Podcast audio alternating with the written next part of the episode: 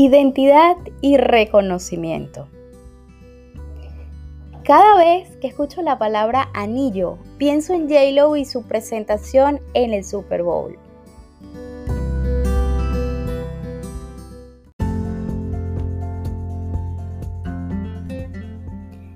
Me llamo María Alejandra. Soy una venezolana viviendo en España y con toda mi maleta llena de aprendizajes y conocimientos, me ocupo de ayudar a mujeres emprendedoras a transformar sus ideas en marcas, construyendo a través de ellas experiencias de compras memorables.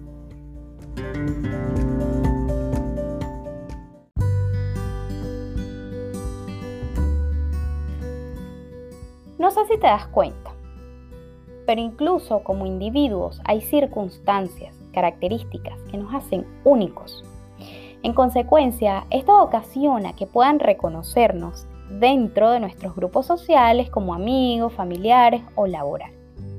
Por ejemplo, dentro de mi grupo o comunidad en Instagram, tal vez alguien diría, necesito ponerle audio a una foto y subirlo a mis redes. Le voy a escribir a Mayita porque ella siempre comparte tutoriales. Un caso real en mi grupo familiar.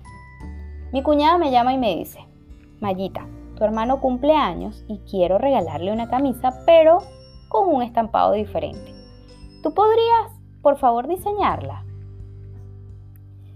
Si te fijas, enseñar y diseñar forman parte de mi identidad como persona.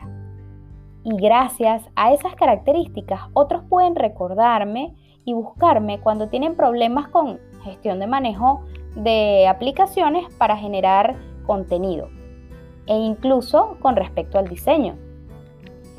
Tal cual ocurre con las marcas.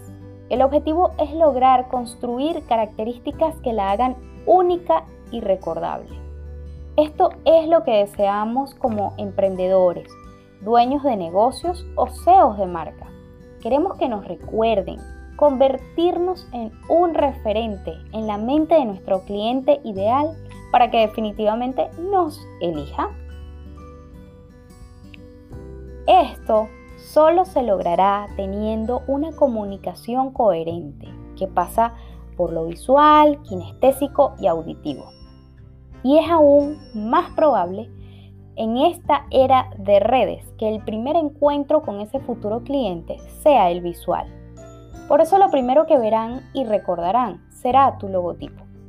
Tú cuentas con pocos segundos de su tiempo para captar su atención y Así pues, en diseño y branding decimos, menos es más.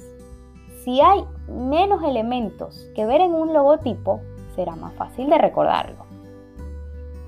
En resumen, piensa entonces que tu presentación inicial será tu logotipo. Por lo tanto, tener una tipografía legible, incluso en pequeños espacios como el avatar de las redes, eh, colores acordes a los valores de tu marca. Y aquí abro paréntesis para darte nuevamente un ejemplo. Imagina que tu emprendimiento está dentro del área de la salud y tu logotipo es de color rojo. ¿Cuál crees que será el primer pensamiento de tus clientes? Y aquí cierro paréntesis.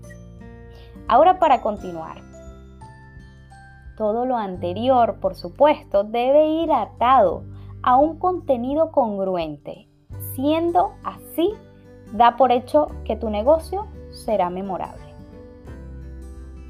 Entiendo también que manejar términos como psicología del color, equilibrio, valores de la marca, tal vez no estén dentro de tus conocimientos.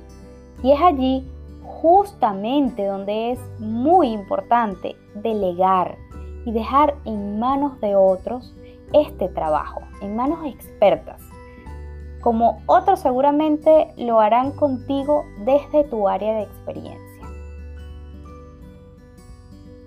Ha llegado el momento de despedirme. Confío que estos ejemplos te hayan hecho recrear estas situaciones en tu propio contexto.